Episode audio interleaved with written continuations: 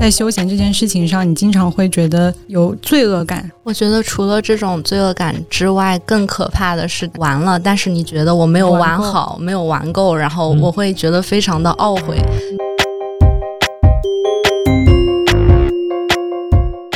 今天的休闲已经无法跟消费区分开来了。对，没错，时间就是一种生产资料，你是没有办法把一个简单的生产资料拿来浪费掉的，纯粹放空是不可能的。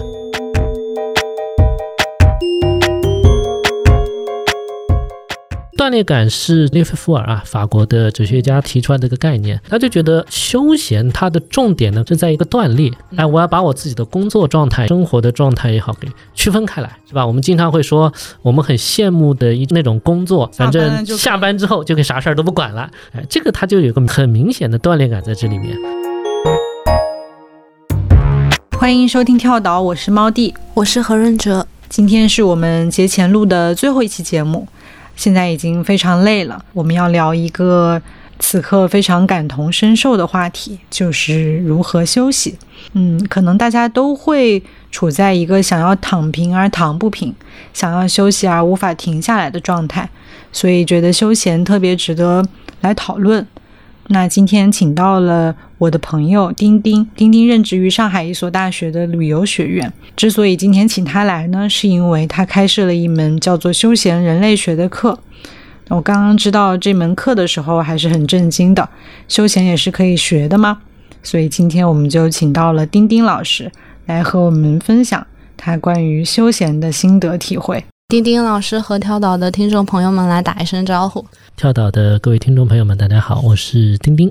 嗯，那在节目正式开始前，我们先来热个身，分享一下各自从小到大喜欢的休闲娱乐活动吧。我小时候其实是一个不太会玩的人，就根据我爸妈的复述以及我自己残留的一点回忆，我那个时候就觉得，嗯，和楼下小朋友一起踢毽子啊、跳皮筋什么的，不如自己在家看书好玩。我爸妈还挺忧心的，会赶我每天下去玩一个小时，进行一点体育活动这样。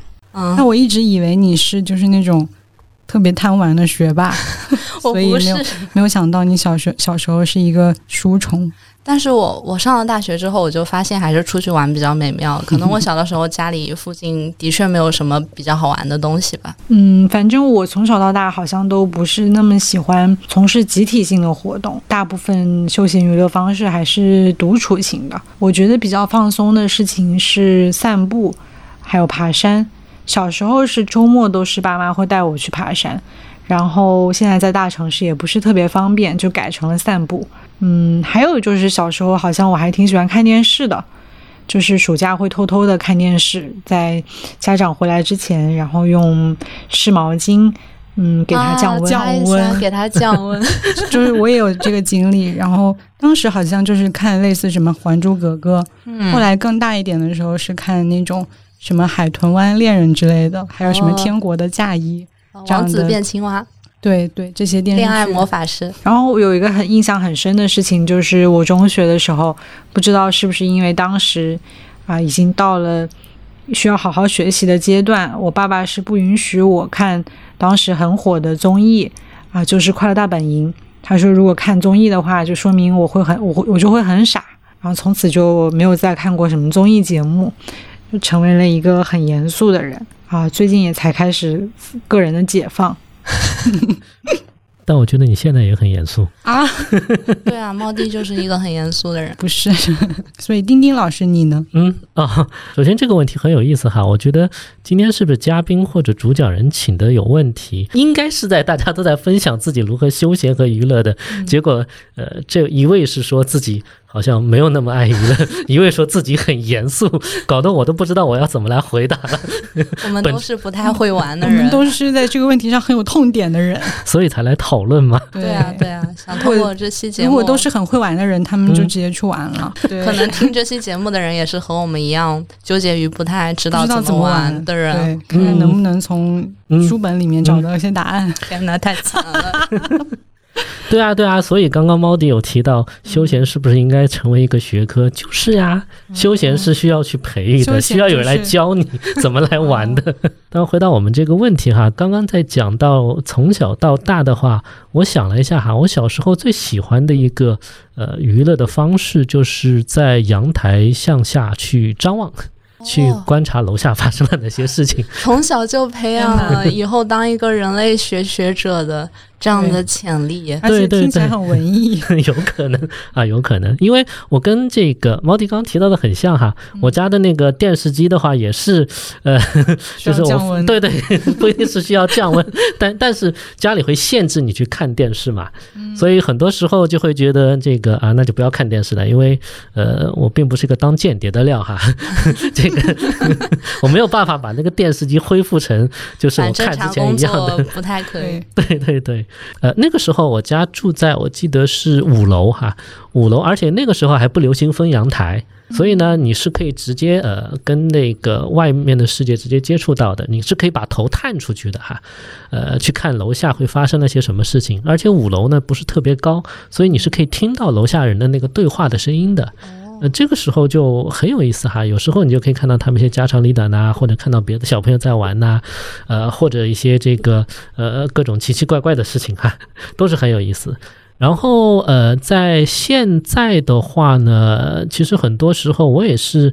嗯，比如说我们刚刚中午一起吃饭的时候啊，在你们来之前，我也会呃，在等你们的时候呢，我也会去听啊，当然不是有意的去窥探哈，隔壁在干什么，不是做商业间谍，就会有意无意的去听呃隔壁的人在讲什么东西，然后去脑补一些情节啊，我觉得这个都是一个对我来说是一个比较放松的一个事情。但它也是你的工作的一种，就很就就很人类学。我以前也会比较喜欢看书哈，但是人人类学做久了之后，我会觉得 还是人比较有意思，还是人比较有意思。每个人都是一本书。对对对，没错。养成了读心术之后，每个人在你面前都像一本打开的书。那倒不至于，那倒不至于。对，看你的本事，本事好，这个书就是打开的。聊了这么久。其实有一个很关键的问题，就是什么是休闲？嗯，因为刚刚其实，在提到一些细节的时候，好像已经发现，就是有很多不同的概念，它是有点混杂在一起的。比如说，休闲和娱乐之间是不是有差别？嗯嗯，或者说休闲和放松之间，休闲和消遣，感觉都有一点重合度。对，虽然我们今天可能是混在一起谈，但最开始可能我们可以稍微就是解释一下什么是休闲。就是休闲好像和娱乐是两码事。思考这个问题之前，我以为它差不多，但是我读了一些书以后，我发现这两个词好像是有差别的。然后在英文里，好像休闲对应的是 leisure，然后娱乐对应的是 entertainment。然后这个 leisure 它比较强调的是你在那个非工作的时间从事的一些活动，然后娱乐它我感觉它就是比较有这种取悦性质，然后还要从某一处然后分神到另外一处。而且它里面有一个就是提供娱乐这样的一个概念，就感觉跟消费还有服务有关，不知道是不是这样？嗯，就是因为英语的那个 leisure 的词，它应该是从法语里面的词过来的，法语里面表示休闲的词。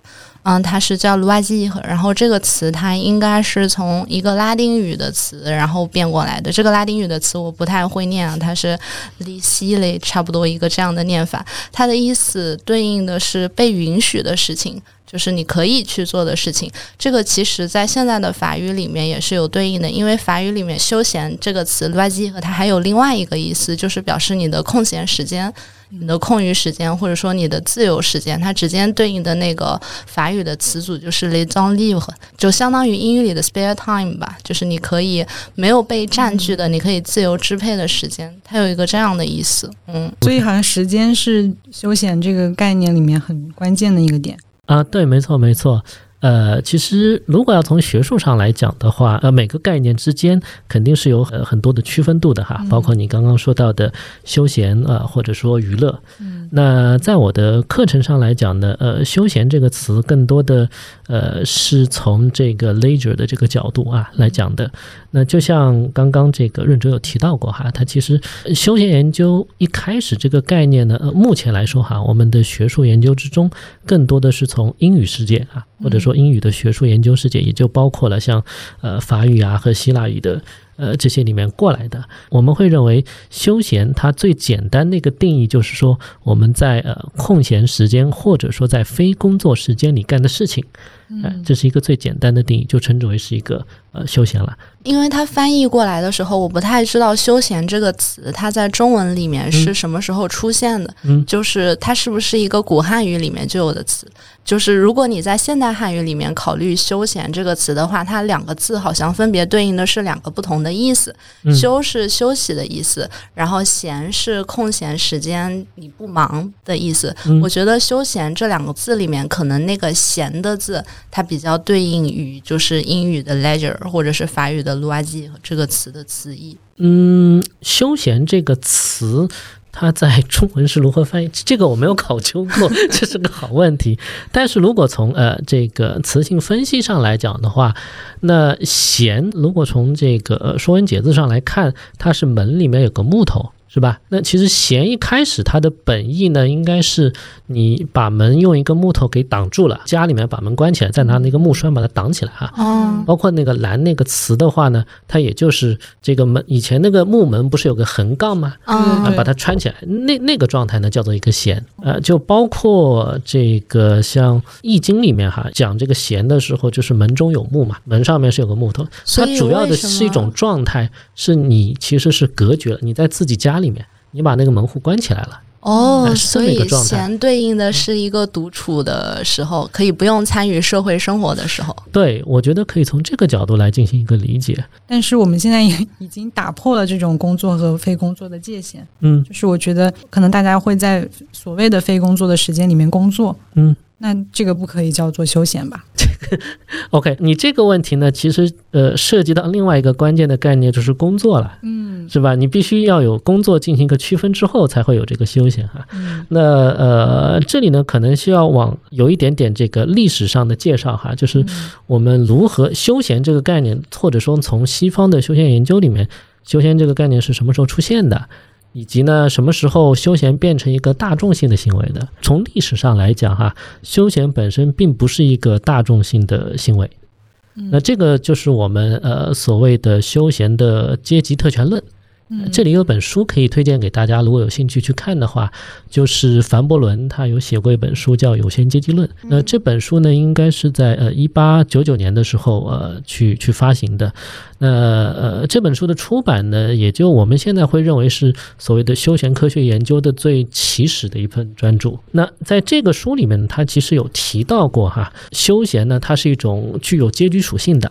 就是劳动者本身呢，他是不知道这个休闲为何物的，因为休闲它是一种炫耀性的消费，或者说是一种悠闲，呃相联系的。只有那些有钱的人呢，他所进行的行为才能称之为是一种休闲啊。比如说你的这种很炫富的很多消费啊，我们说在呃人类学里面有很多夸父宴啊这样的行为呢，那都是一种所谓的呃跟休闲可以连接到一起的。这里再回到刚刚这个愚人有谈到那个 leisure 那个词，如果从词根上来讲，这个词最早是出现在希腊希腊语里面。啊，希腊语里面呢，它的那个词根跟那个 school 是呃有有相关性的，就是 school，我们英文英文里面那个学校那个 school 哈嗯，s c h o 呃希腊语是 o l e 哈，那这个词呢，它是指休闲和这个教育的活动。呃，它的反义词呢就是 ascolo 前面加个 a，那这个呢是指劳动和奴隶的状况。呃，其实在这个古希腊的这种城邦社会的时候呢，我们可以看到哈，就是他当时是我们现在说的奴隶制的社会嘛，像苏格拉底啊这些人哈，他们都是在呃学术性的哈，专门研究学问，他们很多这些行为去研究艺术也好，研究历史、研究诗歌这些呢，其实都是一种休闲性的行为。嗯。而对相对应的是那些奴隶呢，他们是不可能去从事这些行为的，哎，他们是在进行一个真正的性的劳动，所以一直延续到我们后来说的这个封建社会也好啊，那绝大多数的所谓的休闲行为，都是指贵族或者说统治阶级们，他们才能够去享有的或从事的这种行为。对于下面的这些工人来说，呃，它是不存在这种我们现在所说的这种休闲的。就是说，所以古代的休闲的概念和今天的休闲的概念是不一样的，让它经历了一个演变的过程。在古希腊的时候，他们把这种呃，比如说我们今天会称之为自我提升的一些活动，比如说他们在学校里面学习诗歌啊，或者是。我古希腊学院里面，我猜他们还会运动吧，或者是唱歌啊，嗯诸如此类的事情。他们把这种叫做休闲，而那些奴隶们，如果他们工作的时候累了歇一歇，这种对于他们来说不算休闲，这个只是长时间的奴役工作中的一个喘息。嗯，对，因为他们是没有自由的。那我们现在的这种休闲的概念，它是什么时候出现的呢？呃，现在我们的这个休闲的概念，其实要跟呃工业革命嗯以及我们的这种西方的福利社会这一系列相关。那个时候，呃，我们会发现人作为一个呃生产资料的一部分，是吧？呃，你的这个我们后来需要强调这个人的所谓的再生产。呃，你不可能啊！现在的产业工人已经不再是一个简单的奴隶了，我不可能二十四小时无限制的去使用你，是吧？这个时候呢，会考虑到适当的要让你去休息，让你去恢复自己的这个工作的状态哈。在这样的一个背景下呢，就会使得这个休闲的行为越来越具有一种公众性。十九世纪大概呃三四十年代的时候呢，当时就会有很多的社会运动嘛。那么，比如说这个呃，一八三三年的时候呢，哦，英国会有这个八小时工作制的运动。呃，那个时候呢，就专门有一个叫罗伯特·欧文的人，他就提出来要八个小时劳动、八个小时休闲和八个小时休息。哎，像这样的一个口号的提出，对但是最后它的导向都是为了你可以更好的劳动。因为这个本身这种八小时的工作制也不是天生的就我们就获得的，而是经过一系列的社会运动来呃争取到的哈，争取到的。你就像这个一八七七年的时候呢，美国工人就有个为了争取这种休闲权利的大罢工。啊，就当时呢，就迫使国会呢为这个八小时的工作呢进行这个立法。然后像一八八六年的时候呢，芝加哥工人呀也举行了非常大规模的二十一万人的大罢工，也是在呃那个三年之后，也就是一八八九年的时候呢，当时就是第二国际啊，就把五月一号呢就定为了这国际劳动节。就之前休闲的概念里面有上学嘛，但今天我们不能想象上学竟然是一种休闲，可能也是因为就是目前的教育跟工作之间的关系是很紧的。就是我上了大学，我是为了找一份好工作，就是这种逻辑的链条存在，所以你在大学里面根本不太可能说我把它当成一种休闲来学，你就背负了很大的压力。对，没错，因为古希腊时代的大学是一个精英的行为哈，就是只有最精英的那部分人才能够去的。然后他研究的也不是学如何去教你打高尔夫，是吧？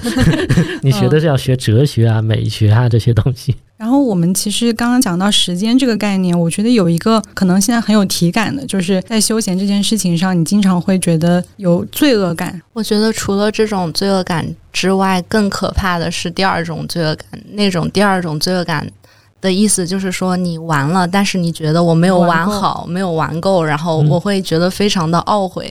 比如说这一个周末的时间。你就浑浑噩噩的度过了，然后周末快要结束的时候，你想到第二天要上班，但是我觉得我这个周末什么都没有干，我依然很疲惫，我也没有好好玩，我我觉得我就是非常无用的度过了这两天的时间。我觉得这种罪恶感甚至比那种哎呀我没有在好好工作，我休了两天的罪恶感更加的折磨人。对，就是你要休息，但是你又没休息好，就是你在这种想躺和躺不下之间 徘徊。还有一个感受是我我最近特别害怕，就是很晚回家。嗯，就是比如说我如果已经十一二点钟到家了，然后我洗漱完，可能就是肯定已经十二点多了。这个时候我就不想睡觉，就是按道理来说已经到了我睡觉的时间，但是因为我没有玩，我就觉得今天过不去？没没有玩是就是没有没有今天还没有给自己还没有娱乐是吧娱乐。哦不不是没有结束那个 玩对，对，不是，然后就会比如说躺在床上看嗯玩手机，嗯，结果可能就是又就像润哲刚刚讲的，花费了这个时间，但是又没有玩爽。就比如说你看一个小时手机，你不会觉得看完以后很快乐，嗯。所以你也不能心怀休息完整了，然后感到解放的那种感觉在睡觉，他就是带着懊悔去睡觉。对对对，这个好像非常的普遍。我们有很多的同学，呃我可以看到有时候我在晚上晚上可以看到他们可能十一二点呃十二点之后啊，还可以在看到或者在刷手机啊，或者可以看到他们在打游戏啊之类的，呃，都是因为他们觉得平时呃，白天的时候学习太累了，就都在学习，他晚上一定要玩一玩，好像每天呃可能。虽然达不到每天要玩八个小时是吧？但是你可能不玩玩两个小时的话是不可以的，这一天没有过得很完整。对，无法想象玩八个小时，我就是假期我也玩不了八个小时，我感觉。呃，关于你刚刚说的这个休闲的罪恶感哈，我觉得这种罪恶感它的生成跟我们社会对于休闲的评价关系很相关。对，就在很多中国人的呃。意识里面，休闲好像并不是一件很好的事情，嗯，或者说并不是一件值得被呃鼓励的事情。嗯，比如说我们会说有的人是呃 游手好闲，是吧？游手好闲，就是今天我们需要把它纠正过来的。嗯，确实就是你没有办法好好休息，你也不可能好好工作。我们现在就是工作压力很大，然后休息的时间也不能好好休息，所以就进入那个恶循环，其实很糟糕。对，其实休闲是具有正当性的，或者说是有正义性的，这一点是我们需要强调。因为我们国家休闲学研究最早的提出的这个人呢是呃余光远先生，那他呢是一个经济学家，他在一九九六年的时候呢就呃专门提出来我们应该重视这个休闲的研究，因为他是经济学的背景，其实他更多的是从劳动力的这个背景。来提出来的，就是你为了能够保证你的劳动的效率，是吧？那你必须你不能让人这个像我们现在说的九九六啊，一直这个无节制的在这边压榨，你必须让他有一个比较舒适的环境，能够让他回复到一个比较好的工作状态。哎，这个时候呢，所以从这个呃经济哈，或者说从对于促进我们国家经济发展的角度来讲呢，休闲也是非常之重要的。嗯，这个其实也就是为什么，其实去年啊，呃，因为疫情的原因，这个活动搞得不是声势很浩大。其实世界休闲大会去年呢是在北京召开的，这是一个呃很大规模的国际的会议哈。就是世界休闲大会，就是大家聚在一起研究如何交流如何玩嘛？不是不是，它主要是研究这个休闲产业。呃，休闲的一些管理啊，相关的这些东西。就刚才说到，我们国家休闲学的奠基人，他是一位经济学背景嗯对的老师。我就想到，就是我之前在读鲍德里亚《消费社会》的时候，他关于“时间就是金钱”这一句话，他有做非常精彩的阐释。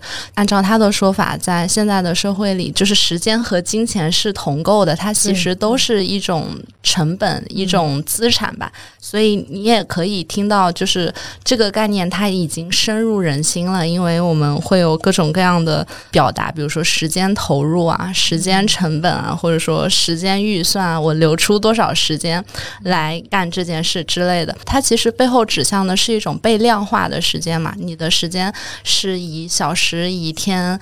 以年月来计算的，比如说，嗯，说的大一点，如果你给自己安排一个 gap year，这个 gap year 你 gap 了，它证明它前后都是有比较常规的生活，只有在中间的那一年的空间里，你才能尽可能的去休闲或者是去做别的事情，包括我们的周末也是，这个周末是。在五天的工作日之间差的这个，如果你的时间是一种可以被度量的，所以它就自然而然的，它就有一种要呃收益最大化的这样的一种感觉吧，所以就会有那种我没有玩够，它其实和你投入了多少成本，你想收回多少收益，它这个最后背后的逻辑是一致的，所以我觉得这个就是我刚才说的那种，我会有那种我没有玩够，我没有把这个时间玩回本，我有一种这样的感觉。我之前大学就有一个好朋友，他是舞蹈系的，就是他整个成长经历跟我是不太一样的。然后有一次我们去看电影，然后那个电影可能是不太好看，我们就讨论到了这个时间的问题。我就说时间是要管理的，要要计算，要怎么样去使用。然后他就是很奇怪，他说时间不就是过吗？然后第一次就是纠正了我关于怎么样看待时间的这样一个看法。包括当时我有很多，比如说北京的同学，他就是没有我那么紧张。他整个就是可以，比如说睡到下午两点，但这个就从来没有发生在我以前的生活里。它其实是一个观念的问题，而且我觉得只要是一个经济，就是它被经济学家放在这个经济学的视野里，它就容易变形。我们是要为了更好的工作，那为了更好工作，是不是能牺牲掉一点？这个度就很难把握。呃，对，的确，呃，休闲呢是跟时间非常相关的一个概念哈，或者说，呃，时间在这个休闲里面是一个很重要的元素。那另一方面呢，空间其实也很重要。嗯那就像我刚刚提到的那个休闲的“闲”字哈，它其实就是一个你把门关上，把门顶上，就隔绝出了外面的公共空间跟你家庭的一个内部的或者说个人的空间啊。嗯一般来说，我们要呃休闲，其实更多的是从自身的角度来出发，是要在一个比较封闭的或者说个人的空间来进行的，这样的效果会比较好一点。嗯呃，我不知道你们有没有这样的体验哈，或者有没有听说过这样的例子？呃，你你们两个都没有成家是吧？没有，对，就是嗯呃呃，网上有很多的这个关于这方面的笑话啊、我哈。知道了，就是你们知道中年在家里男子，对他在回家之前，哦他会在车里抽一根烟，再回去。是，对对对对对，哦在车里有可能不光只抽一根烟，他可能就就是没来由的在车里就坐一个小时，哦又或者呢，家里什么地方是最让你能够放松的地方？厕所。马桶，对，厕所，因为可能你打开厕所门，你就要面对你的老婆、你的孩子、你的什么丈母娘之类的 啊，这些哗啦哗啦很多很多的事情。但是你把厕所门一关，你一个自己很放松的空间就出现了。所以这个都是跟个 休闲很相关的一个概念。但是我我有一个疑问啊，就是呃，这里描述的主体都是一个中年男子，我就在想象，性别问题。如果如果是一个家庭主妇的话，她的家就是她的工作场所，她可能也没有一个车。我想象可能她的休闲，比如说是和她的闺蜜一起，然后出去喝一个下午茶之类的，这个是不是就违背了刚才说的那种常规的一个人待着能更好的休闲的定义？首首先哈，我觉得我们不能说在呃车里抽根烟或者在厕所里刷会儿手机就是男人干的事情，肯定有很多女人在干这样的事情。是是是，因为刚刚说的第一个例子，在车里抽根烟，或者说在车里待一阵子，其实是我老婆的事情。哇哦，刚刚说到的这个去跟闺蜜啊，在外面去聊天啊，我觉得这个更多的像一种社会交往。特别是如果你是一个家庭主妇哈，你可能大部分的时间都花在了家庭的内部。当然，你出去跟闺蜜去进行个呃一起玩，一起去呃沟通交流，的确是你放松的一个手段。但同时，它也是一个你获取很多外部信息，跟外界去交流你的一些感受啊，交流你的一些这个想法的这样的一个行为。它更多社交的属性会更多一点，而不是单纯的一个休息我其实脑海里想到休闲，我想到的大部分都是社交的场景，啊？是吗？啊，就是比如说搓麻将，它是一个典型的休闲活动吧。嗯如果不赌钱的话，是的。对，不赌钱。然后说去打什么太极拳也是一个休闲活动嘛，嗯但是它也是一般会一群人一起打。或者是唱卡拉 OK 啊，啊，对对对，中学时代最就是反常见的。嗯脑子里想到第一个就是就是第一个画面都是这种跟别人在一起群体性的这种行为吗？，反而是我会犹豫一下，因为刚刚我说我喜欢爬山，还嗯有散步，这种可能比较独处性的，所以我还我之前还在想，是不是独处是不属于休闲，所以独处是更属于休闲，而社交不一定。呃，因为社交的话，呃，怎么说呢？社交有部分是工作，对对对，因因为从那个呃稍微偏一点学术上的定义哈，我们休闲的三要素论，那三要素呢，它就包括了放松、娱乐，然后还有一个是个性的发展，嗯。哎，这三点。那呃，在这里面放松其实很重要，嗯。呃，但如果我们很多的群体性行为哈，或者特别说中国人的很多的这种群体性 行为，你其实是是很难没有办法去放松的，是吧？又或者你刚刚说打麻将，如果你只是跟自己朋友打麻将，那可能是一个很呃放松的事情。但如果你是陪领导打麻将，那可能就是一个 比工作还要 hard 的一个事情。嗯定义真的是很 很很纠结。复杂。所以就是刚才有提到这个休闲的三要素嘛，一个嗯是放松，嗯一个是娱娱乐还有一个是个人发展，个个人发展。我觉得这个第一点和第三点听上去有点，嗯，就是之间有一个冲突，哦有一个张力。嗯比如说放，松了还能发展，对啊，如何一边放松一边发展？我觉得可能最好的放松睡觉之类的。嗯然后发展的话，发展的个子，对啊，也可以发展你的个子，对，个人发展好像就有点嗯要付出努力。对对对，就没有那么放松了，是吧？对，的确是的，哦，所以休闲本身内在就是一个有点矛盾的事情。嗯，很有可能。哎呀，难怪那么难。就是节目放了之后，大家已经过完年了，然后过年期间呢，你会走亲访友，嗯，是吧？走亲访友，你可能会觉得是一个休闲性的行为，但其实也不是。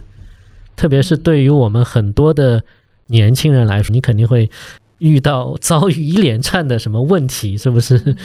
呃，赚多少钱呐、有女朋友没有啊？有男朋友没有啊？结了婚没有啊？什么时候生小孩啊？种种这些事情，那都会去打破你的一个休闲的心态。所以独处更休闲的原因是，独处一般不容易被别人干涉，嗯就是比较顺着自己的心意。嗯，但社交就是比较不可控了。对对对，在这里我觉得另外一个呃很核心的概念可以解决我们刚刚这些困惑，嗯就是断裂感。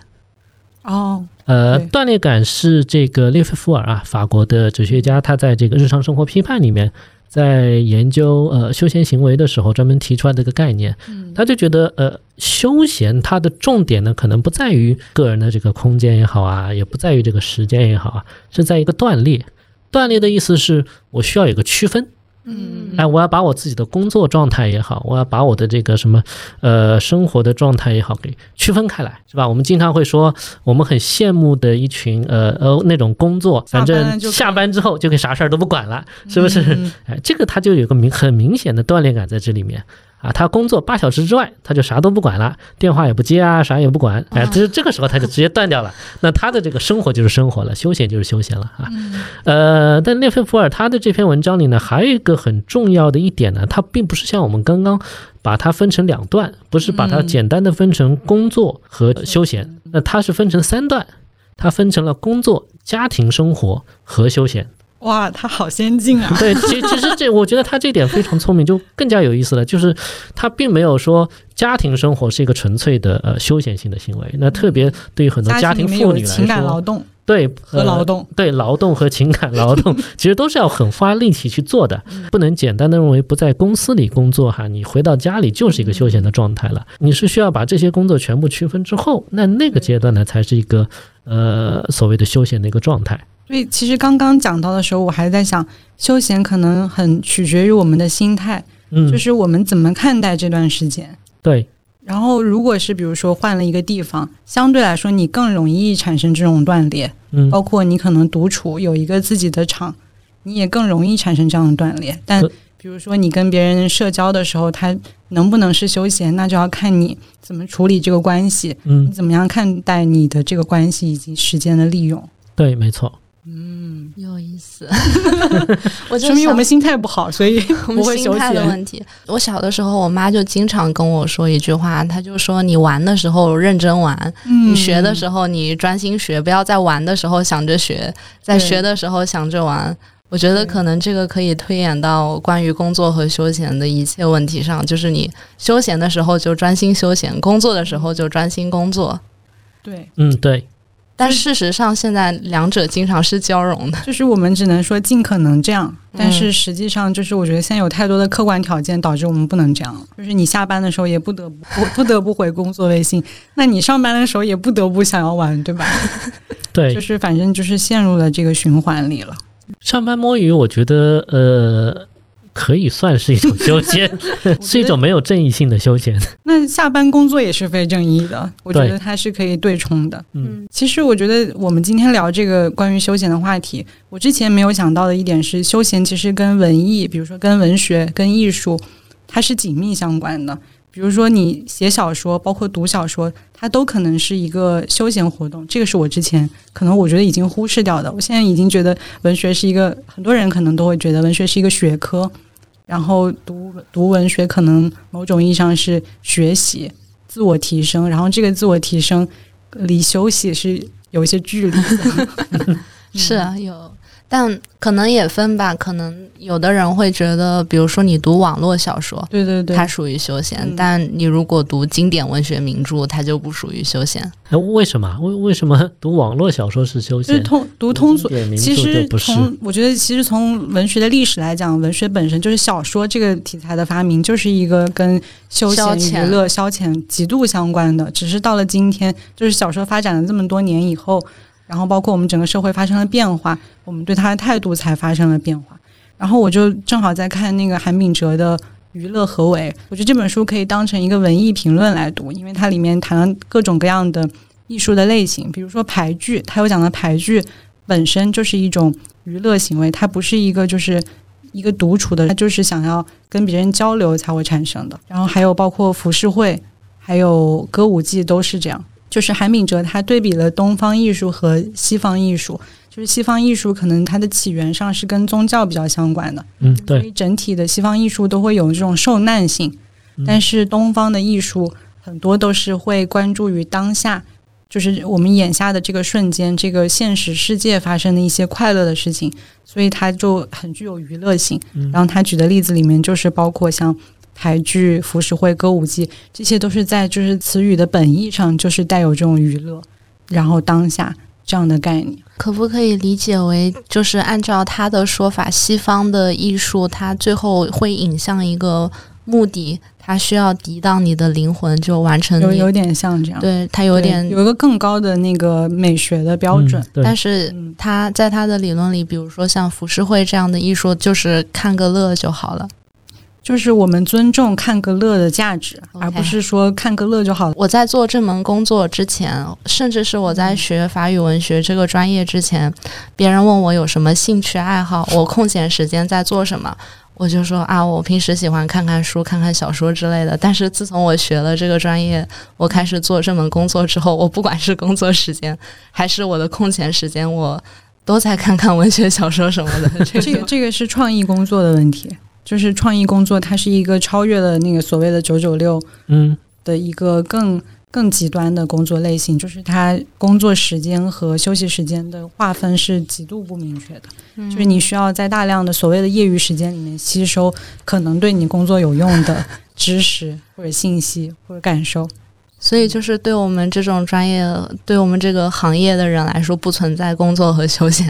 也存在，所以我觉得就是我忘了年纪很小的时候是读了哪个哲罗素还是谁，就是有讲到你把你的兴趣当成了职业，你就要去找另外一种兴趣。就比如说我们现在，比如说润哲，首先你是学文学，然后又做跟文学相关的工作，那你就要找一个类似美食这样的兴趣作为另外一个，就是你能够去真正的断裂。明白了，其实我觉得刚刚润哲说的那个点我很同意，就是很多时候，如果我们一旦从专业性的角度来看文学，甚至说看电影的时候，嗯，都会觉得那个已经不是一个简单的休闲的行为了，因为你得不到放松。对对对比如说，有时候我看电影，我会尝试去分析它的分镜头是什么样子的，它脚本大概是什么样子。那个时候你就会觉得很累，就不再是一个简单的就是娱乐的一个过程。所以我就是说，很重要的是心态的转换，因为嗯其实你带着那个职业的身份和，那个职业的惯性在面对你的兴趣，嗯，对，所以就是看你能不能跳脱出来。如果很难的话，就干脆换一件事情。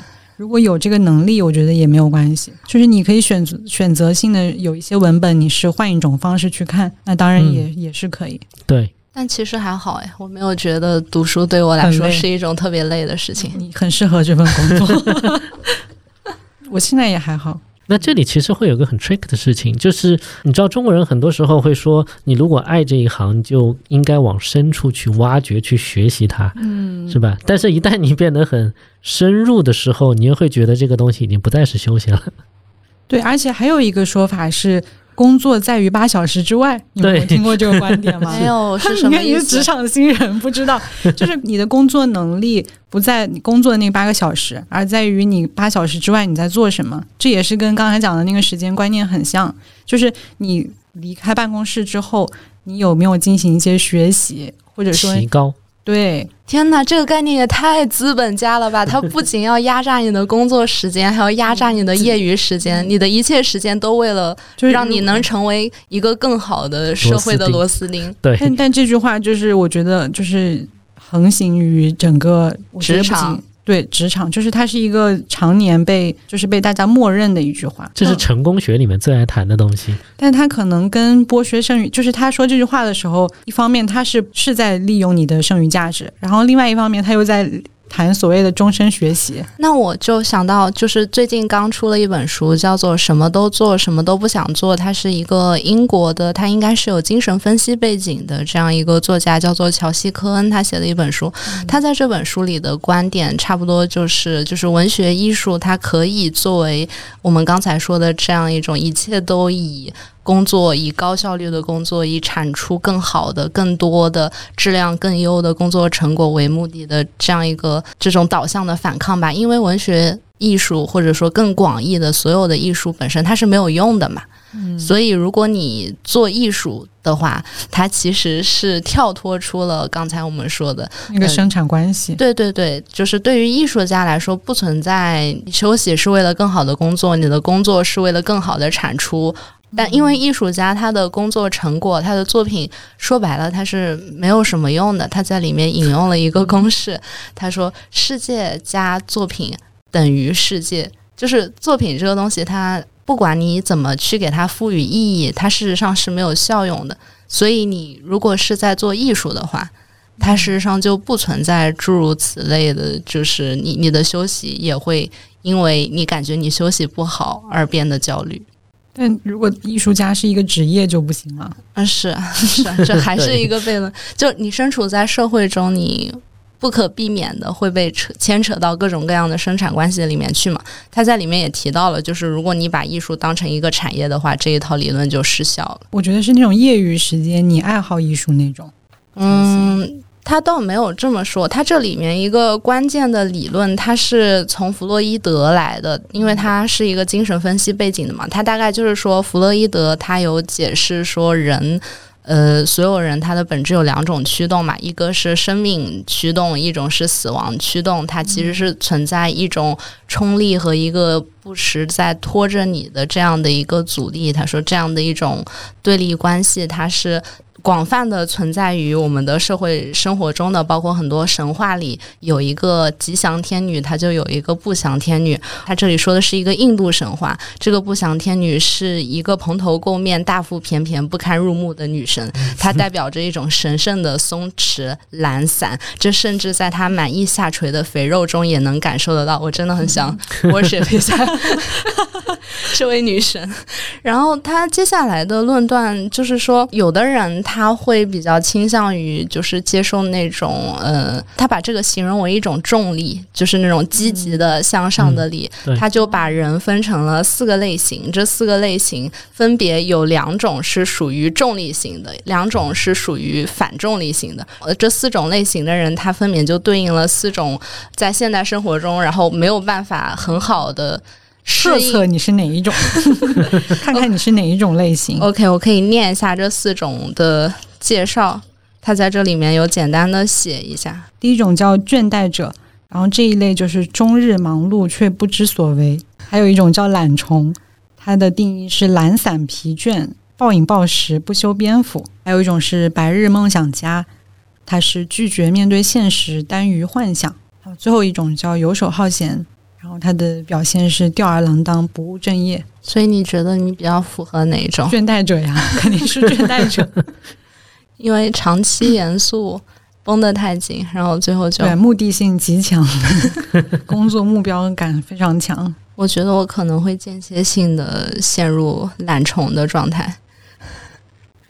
我可能间歇性，就是间歇性的，我可能也都有一点。除了不务正业，我太羡慕这种。状态了，感觉无法抵达。懒虫和白日梦想家感觉都有一点间歇性。丁丁老师，你有吗？好，好像都没有适合我的描述。不，我不是很想做事，我是没有办法，一堆事情抵着我这边要做。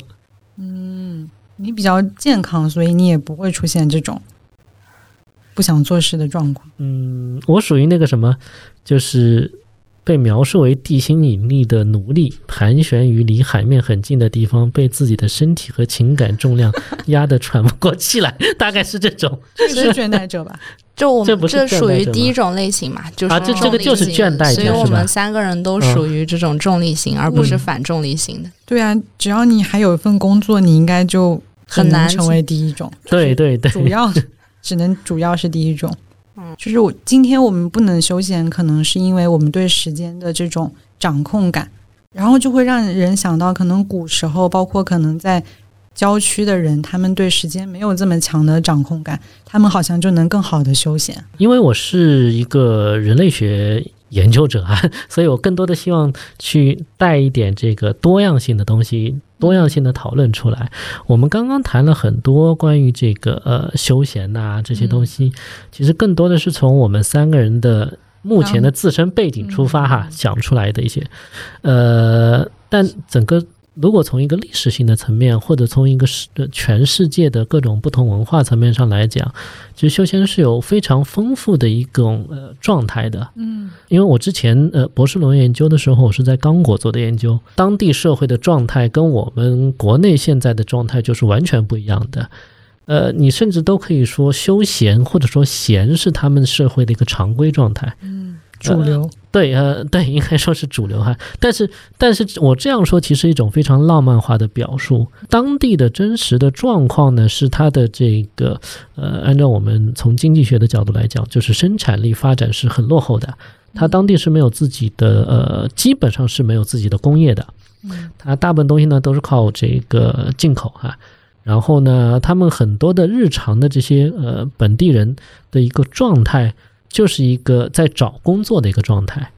我当时是在一家中资企业里面住哈，然后每天早上呢，我就会发现这个营地门口会聚集到几十个这个当地的刚果人，嗯啊，他们都是来找零工的，就是每天早上会有发布，哎，我今天有多少零工，然后会有个工头就来看，哎，你这个长得挺壮的，你就上车。上车之后呢，你就这个去打工去了，而且他们工资呢基本上都是日结的，就你干完活之后，今天你就可以把钱拿到手了。所以他们整个状态，他闲的时间呢是非常之多的，他真正的工作的时间是呃很少，就是对他们来说，很多人是难以找到一个全职的工作的，他必须靠这种零工啊才能才能去呃去谋生。嗯。然后对于他们来讲，他们就会产生另外一种状况，就是他的这种生活状态呢，是一种呃，我们可以称之为是一种及时行乐的状态。嗯，在很多的这个中资企业的人在评价非洲员工的时候呢，会有一点哈，呃，他会告诉你说，每到这个呃每个月的月底哈，因为月底要发工资嘛，发完工资之后的那一两天，你会面临很大的一个用工荒。因为所有的员工，他们好好多员工，他拿了钱之后就不来上班了，就去玩去了。等这个把钱用的差不多了，又回来继续再找工作了。所以我觉得这个还是一个心态的问题。如果在我们当下的社会，你处于一个失业的状态，你肯定是闲不下来的，你会很焦灼。就算你手头有存款，你想的不是我现在去花这个存款，而是我的存款够我坚持多久，就是一切都是有一个度量的。而且这个是一个社会环境，不是一个个人个体的心态。而且我觉得里面有个很诡异的事情是，就是对比起来，你会想到就是工业发展技术的。进步会所谓的解放大家的生产力，然后让大家有更多的时间。但我们发现，好像事实正好相反，我们能够用来娱乐的时休息的时间其实非常的少。嗯，并不是因为就是科技进步了，然后我们有更多的工具，经济发展的更好，大家就更能休息。嗯，其实正好是相反的。就是如果你想要更好的工作，虽然你的工作效率提高了，但事实上你的休息时间。大家默认也是为了更好的工作，就是陷入到那个逻辑以后，你就无止境了。嗯，对。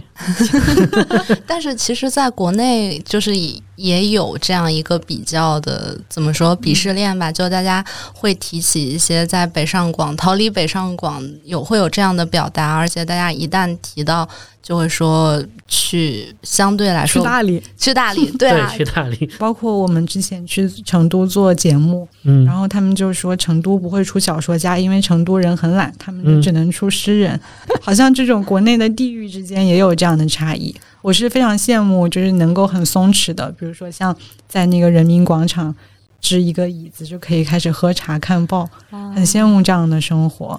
我去年冬天的时候去了海南，然后我在海南那边就发现一个，他们那边有一种叫做老爸茶的东西，它有一点像更加平民化的广式早茶吧，就是所以它是早茶，不是茶。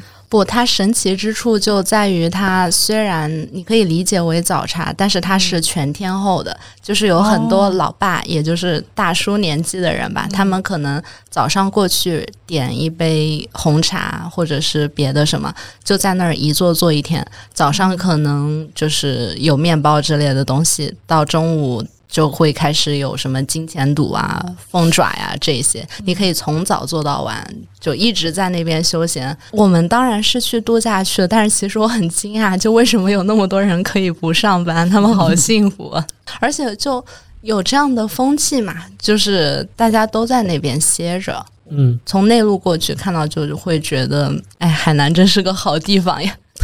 老爸茶，呃，这里面呢有两点哈，一点就是老爸茶，呃，是这两年在网上突然火起来的嘛。它其实它真正的这个顾客呢，都是当地的那个大叔啊，这些中老年人，他们聚在那儿呢，也不是不干事情的，他们是很有一个很重要的事情要干的，就是研究彩票。哦，他们其实每天都会聚在一起研究彩票，然后逐渐的才会有，呃，吃东吃吃东西啊，喝喝茶，就就这样的。行为会出现的，所以不存在真正的休闲天堂。是行为和是应应该是有什么小红书啊这些博主不断的去了之后，把它给呃就是影响力扩大了，变成一个老爸茶这样的一个状态了。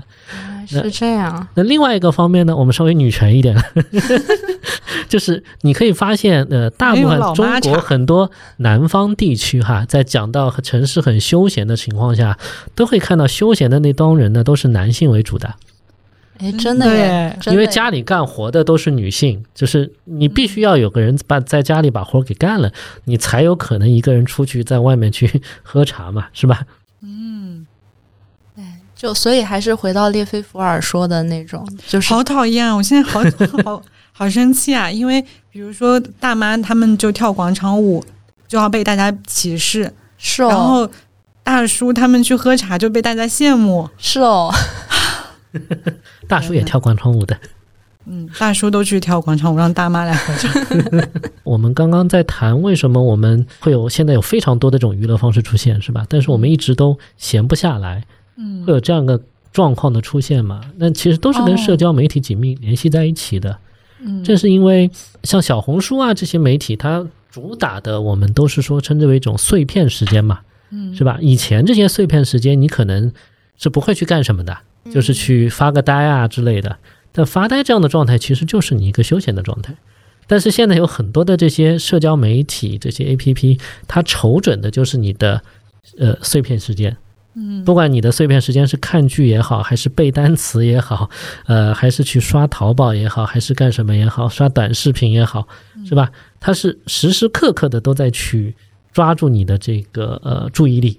所以我们有一个称之为呃，有个词叫注意力经济嘛，注意力，我们有个词叫注意力经济，是吧？就 就是时时刻刻要抓住这个东西。这个注意力跟时间之间的关系是什么样？呃，注意力跟时间的关系其实是两个层面嘛，就是你人，呃，你因为时间是一个线性的东西，嗯，是吧？它是二十四一天就只有二小二十四个小时，不会多出一秒钟来。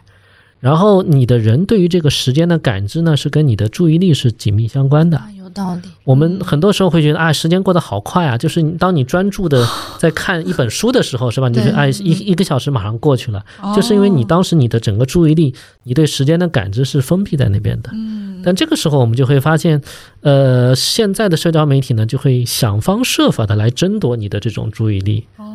他会通过各样的呃，我们说营销的手段也好，或者很多心理学的手段，他知道人是有很多的弱点的，我们人性的弱点。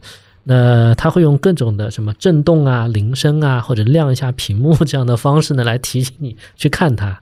嗯，他主要的目的，呃，当然这种。它这种必须是跟这个经济利益相关的嘛，嗯，那资本它是需要把你的注意力抓过来之后呢，我才能去有赚钱的可能性的嘛，所以通过这样的方式呢，就会使得我们就看我们原来有可能的一些休闲的这种时间也好，就通过这样的呃注意力被经济就就就就就给消失掉了，就就或者说就消失掉了。我觉得是这样的，就我们刚才呃第一部分的时候，我们有聊到，就是时间它现在成了一种成本、一种资本嘛。它其实不仅是对于我们每个人来说，是我们每个人可以更好的投入到了工作中的一种成本，但事实上也成了别的一些人，嗯，他们的产品所必须的生产资料。如果我们刷手机、刷社交媒体的话，其实我们无形中就是在。给社交媒体大公司打工嘛？我们贡献了我们的时间，我们贡献了我们的数据，我们成了他们报表中的某一个数字。其实就是他们在努力的争取我们的时间，争取我们的注意力。嗯，就是我们的注意力成了他们的产业当中的一环，成了他们的生产资料。然后听起来就是刚刚讲到注意力的时候，我觉得好像它分为两点。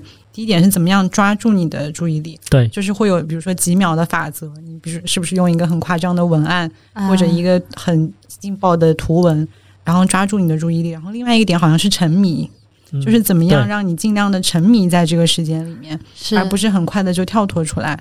但我觉得就是当我想到娱乐和社交媒体的关系的时候，我更想到的是朋友圈这些。嗯，就是我会觉得像朋友圈，包括可能之前 Instagram 这样能够晒东西的这样的平台，会让娱乐这件事情变得像一个工作，像一个比赛。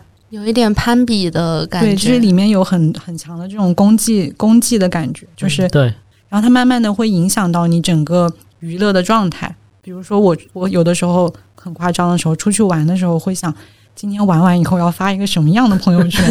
那我这个玩就变形了，就是我没有办法真的所谓的把它断裂开，嗯，我不能全身心的投入于我玩的这件事情里，我就一直在想，最后我要发一个什么样的图文，我那个文案是什么，然后要配几张图，然后在这个玩的过程中就开始要拍到这几张照片。这个说起来很夸张，但是其实我觉得已经在日常生活中里很常见了。对，这个可能也是看人吧，因为有的人他就是从来不发媒不发朋友圈的嘛，嗯他就真真就是一门心思的去玩。嗯但呃，在这样的情况下，我觉得朋友圈更像是一种呃你的休闲的副产品吧。嗯，本来应该是对，应该是一种副产品，但有可能就反客为主了，是吧？对，我觉得现在是有反客为主，而且当现在是网红成为一种职业之后，包括 UP 主成为一种职业之后，嗯这个就更加的夸张了。我前段时间就有接触到一个 UP 主朋友，他就说最近我不做 UP 主了，就是因为他会把日常的生活都抛在比如说 B 站的视频里，嗯，然后他就在生活的过程中不停的带着这个编辑视角，就是啊。我怎么样充分利用我今天这个娱乐的成果，或者嗯我在这个娱乐中能够发现什么样的观点，要跟我的粉丝们分享。所以他整个娱乐生活都带着一个这种 UP 主的视角在做，嗯，对所，以他就其实没有办法休闲了。就像我们做创意工作的时候，嗯去看文艺作品，就会不停的想这个里面能够找到什么选题。太可怕了。是很很相似的。然后我觉得，当网红 UP 主成为越来越多人的职业的选择的时候，娱乐这件事情就真的是泛化了。对当娱乐泛化的时候，我们就很难好好的娱乐。对，这个就是刚刚我提到的，呃我们提到的这个缺乏断裂感。嗯。断裂感就是你你已经把你的整个生活也好，跟你的工作也好，完全无缝连接在一起，嗯。你完全没有办法分开。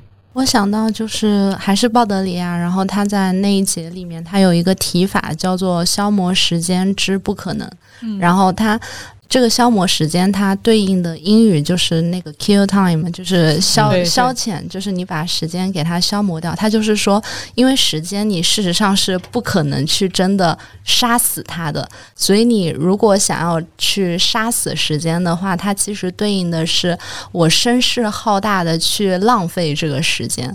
然后他说，现代人他已经进入了一种竞赛，就是比谁就是浪费的更加精彩。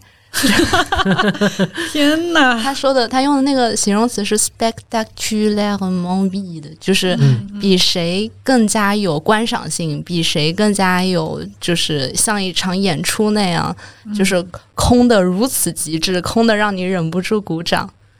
对。但是现在变形了，就是现在变成了十一的时候，谁拍出来的大片比较好？但对它它并不空，对吧？它不空，对它，它就是说，他说从整个消费社会的逻辑上来说，其实人是不被允许拥有空闲时间的。但是，呃，空闲时间或者说整个休闲这件事，它存在还是有它的存在意义的。它的意义不在于它的使用价值，因为它不存在使用价值嘛。它的使用价值就是看谁能把它浪费掉，但是它存在象征价值。嗯象征价值就在在于它可以让人攀比，就是它可以成为一种阶级之间的区分，它就像比谁更有钱一样，就像奢侈品一样，你有钱和你有闲都是一种你的阶级的标识。如果你能嗯更好的去耗费你的时间，如果你在国庆假期能过得更加的精彩，那你就成为了一种你更厉害的标识。它事实上还是和钱的逻辑是一样的。对，所以今天的休闲已经无法跟消费区分开来了。嗯，对，没错，因为呃，在他的这个意义上来讲，其实呃，时间就是一种生产资料，嗯最基本的生产资料，你是没有办法在一个所谓的呃消费社会也好，还是什么社会也好，你是没有办法把一个简单的这个生产资料拿来浪费掉的，纯粹放空是不可能的。嗯，就算你自己愿意放空，别人也不会放过你。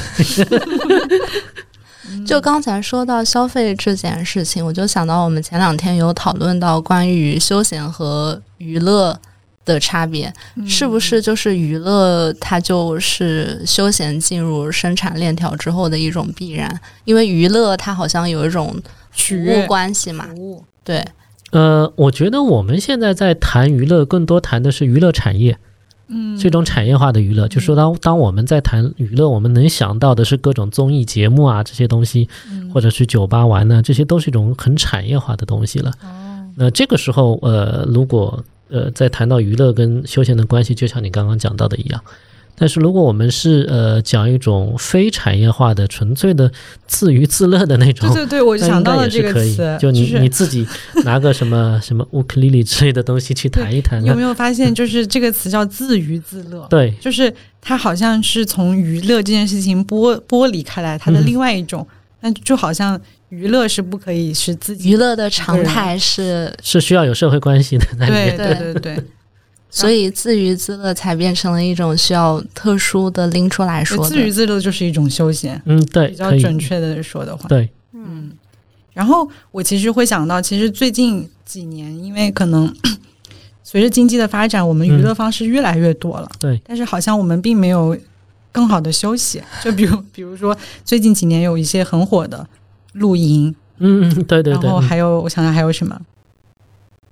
哎呀。滑雪，剧本杀，啊，对，滑雪、剧本杀，嗯。甚至最近钓鱼也开始成为成为了一种新的潮流。嗯，对，嗯。嗯，就是感觉这种娱乐的方式总是越来越多，嗯。但是我们能休息的这种状态是越来越少。对，这个其实很有意思哈，因为像钓鱼也好，还是像露营也好，传统上来讲都是一种劳作的方式，哎，真的耶，是吧？你啊，我没有 哦，露营也是吗？是啊，对是啊，你要自己在野外，你要过，你要搭个房子啊，这样。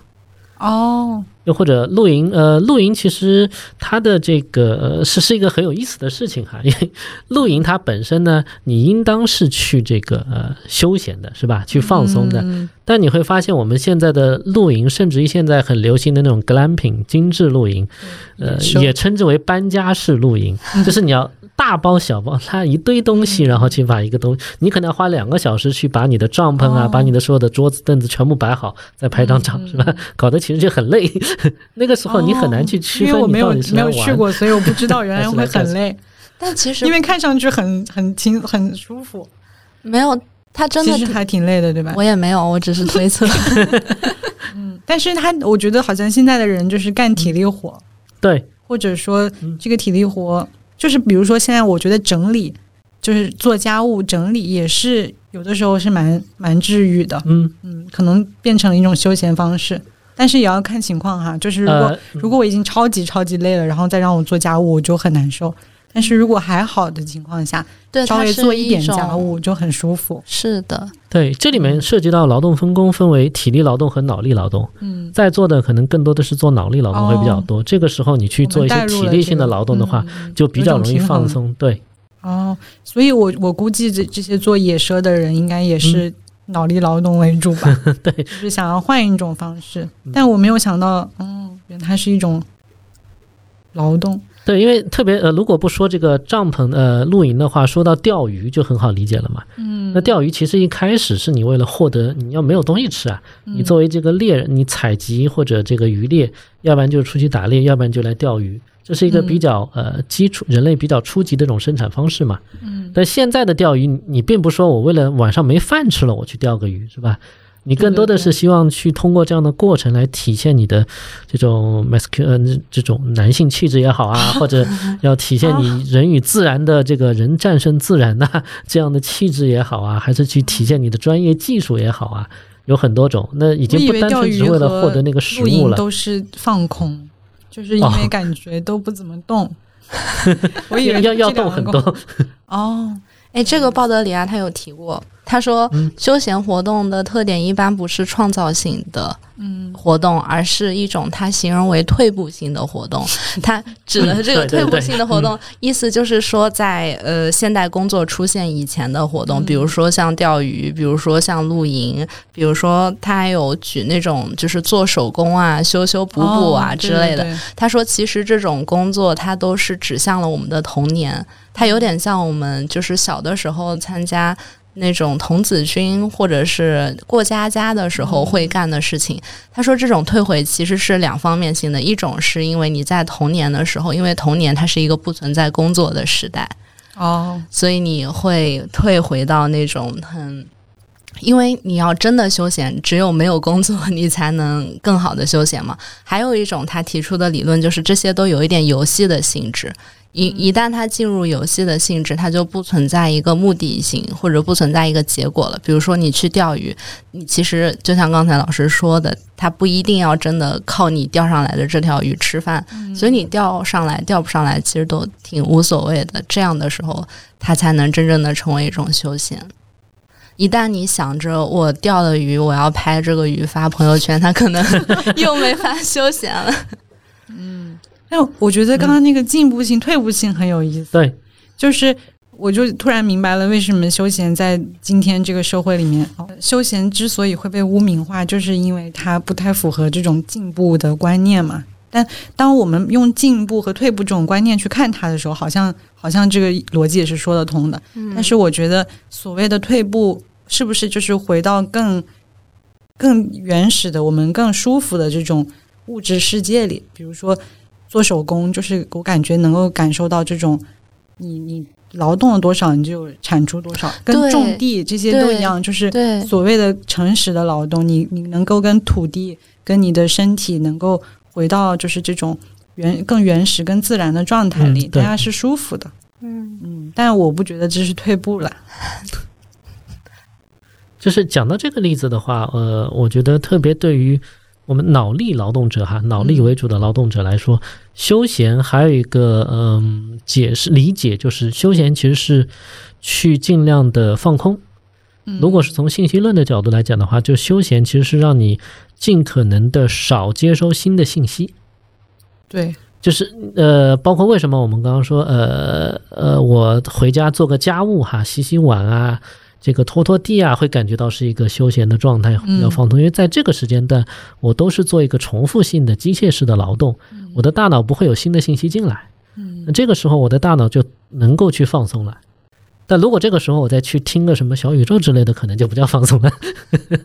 没有，就是你不听的时候，你可能脑子里会胡思乱想，就是因为现在工作已经入侵你的那个大脑、你的意识里，你可能会很焦虑。但你听了小宇宙，你 可能就是跟着大家去讨论另外一个话题，就是把你的意识交付给了一个你不用脑子跟着转的东西。嗯，而且我觉得，可能小宇宙或者是对于我来说，比如说听播客或者是看电影，它是一个就是你放任自流，你放你把你的意识交托出去，哦。它和刷手机是不一样的。因为刷手机的话，嗯。就是刷的动作，它是一个信息流的动作，所以你的那个注意力，就刚才说的，它是断的。就是你你看了一个信息之后，你立马的把你刚才前几秒刷掉刷到的那一条给忘了，嗯。你的注意力在一次一次一次的对对对。被刷新，这个其实是相对来说比较疲惫的，因为你的注意力在不断的被挑起来。对，嗯但相对来说，像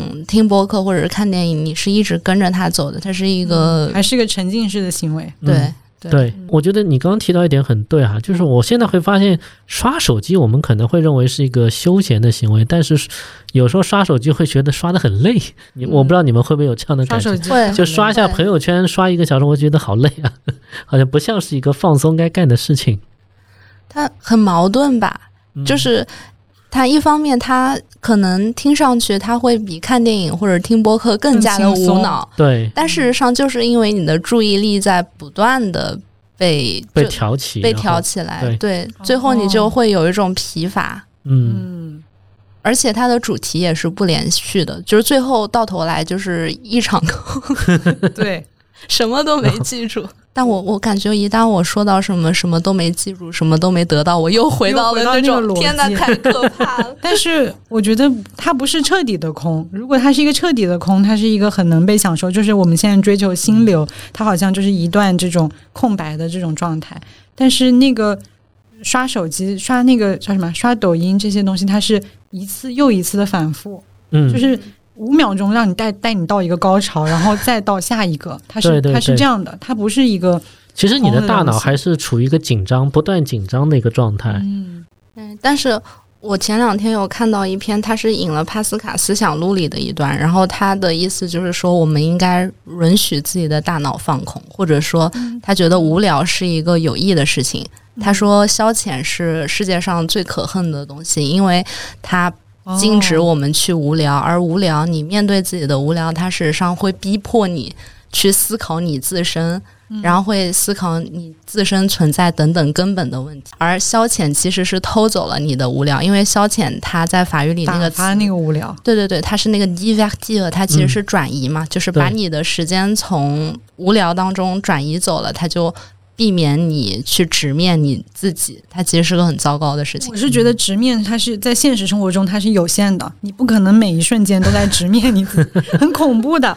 现实生活中就是你偶尔直面一下自己，就挺好了还是要有一些能够让你身心健康的。是，长叹一口气，为什么要搞得这么沉重？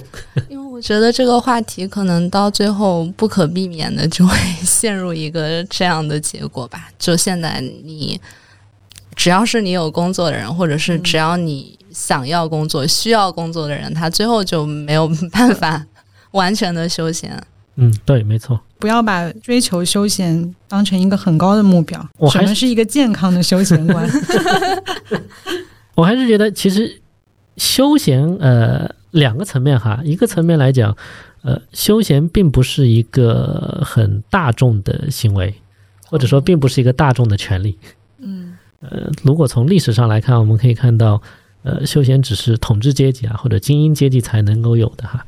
虽然我们现在的普通人，我们的呃所有的打工阶层都可以拥有休闲的权利，但我们会发现，我们现在的这个休闲跟呃古希腊那个时候的休闲是完全不一样的。是吧？我们的休闲并不是说在讨论哲学，在讨论美学，在做这样的事情啊，而是就陷入，而是陷入到一个整个的消费主义的陷阱，是吧？你时时刻刻你的注意力被各种东西所吸引啊。那另外一方面呢，休闲其实又是一个很呃个人的事情，或者说可以很私人化的事情，就是我们刚刚有提到的自娱自乐。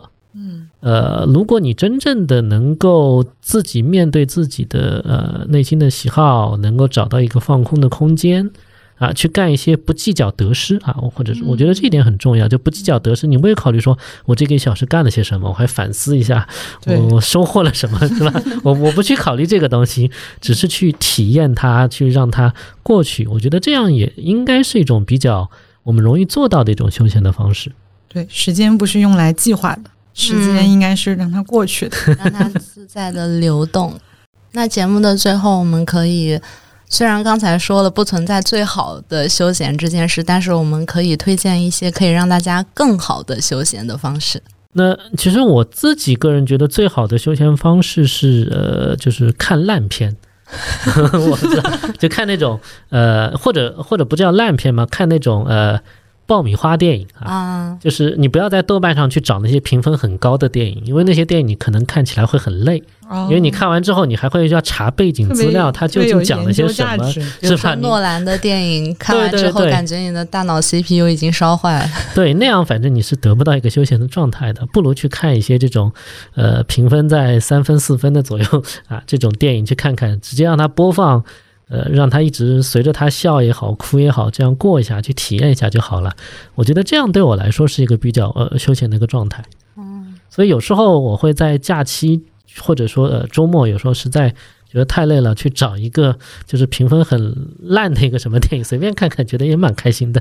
我之前会压力很大的时候，我想看日剧，为啥呢？就觉得可能跟生活的感觉比较，就生活的感觉比较充分。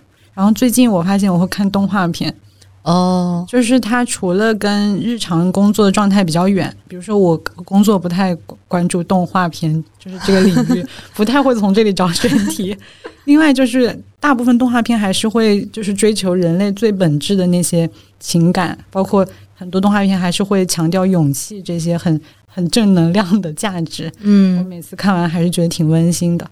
然后疫情期间，我会看一些纪录片，比如说有一类纪录片是你你你可以跟随某一架飞机从，嗯，比如说纽约到旧，风景，嗯，从纽约到旧金山，然后你就是看那个驾驶员的视角。我其实没有刻意的寻找过什么休息的方式，我觉得可能最能让我精神和就是身体上感到休闲的，就是刚才猫弟说的那种，当一天和尚敲一天钟。诸如这样的事情，就是你能明明白白的看到你付出的时间和你的工作成果成对应关系的那些事情，比如说长跑，比如说翻译，嗯因为这些都是你翻出来一个词，它就是一个词，你跑了一百米，它就是一百米。这样的话，当你完全的服，就是臣服于这样以度量为单位的时间刻度，而且你得到的成果和这个它是一比一的，我觉得这种就让我非常的抚慰。翻译我也是，而且翻译的时候你会聚焦在那个词语本身，包括他他在描述的场景，所以你就会相对的，我觉我觉得我会忘记现实世界。嗯，还蛮沉浸的体验。然后我刚刚突然又想到一个，你讲到这种，我想到我最近一年很喜欢浇花，啊，就是我现在每周六早上起来的重要的一个休闲方式，就是我要把我我养的花浇一遍。嗯然后你你那个过程中，就是只能关注于这个水滴，还有土壤以及叶子的形状和颜色，那个是一个非常治愈的事情。但你知道现在有个自动浇花的设施吗？没有意义，就是我浇花，就是我不是为了，不仅是为了这个植物生长，还是就是我要观察它，以及我把我的注意力放在这个花上，嗯，对，嗯嗯我想也是一种心流。我想到我昨天看到的一个新闻，呃，就是你们知道有一个游戏叫做《新露谷农场》嘛？嗯，就是嗯它就是一个种地游戏。之前它在疫情期间，它是我很重要的休闲方式。我每天、呃起床的工作就和你刚才说的差不多，我要翻土啊、浇水啊什么的。我昨天看到游戏研究社的公号上面发了一个新闻，说有人开发了一个新的插件，一个插件，那个哦插件就是一个农业机器人，它可以帮你浇水。好吧，我以为有人开发了现实版的，就是你你就直接去种地。不是，所以他最后的结尾结语，那篇文章的结语是：不管是游戏世界还是现实世界，我们终将会面临工业化的时代。对。哎，你刚刚说现实版是有的，城市农场。嗯，啊，对，农家乐也是一种。嗯，因为我们学院就有老师，他租了一块地，然后哦在，那边种种菜，租了一块还有人会地这种，我觉得你看还是有人帮你管，因为你没有空自己一直去做，所以我觉得浇花还是一个更现实的事情，嗯，就是不会那么刻意，是不是这种感觉？就是很自然，你就可以做这件事情，你不需要为这件事情再付出很大的成本，啊。你就不会那么累。我感觉，比如说你要很跑到很远的地方去种地，什么成本？时间成本啊！天哪。完蛋了。挺好的，这期节目就结束在这里吧。最后是一个永远没有办法逃脱出这个逻辑的。天你已经被内化了。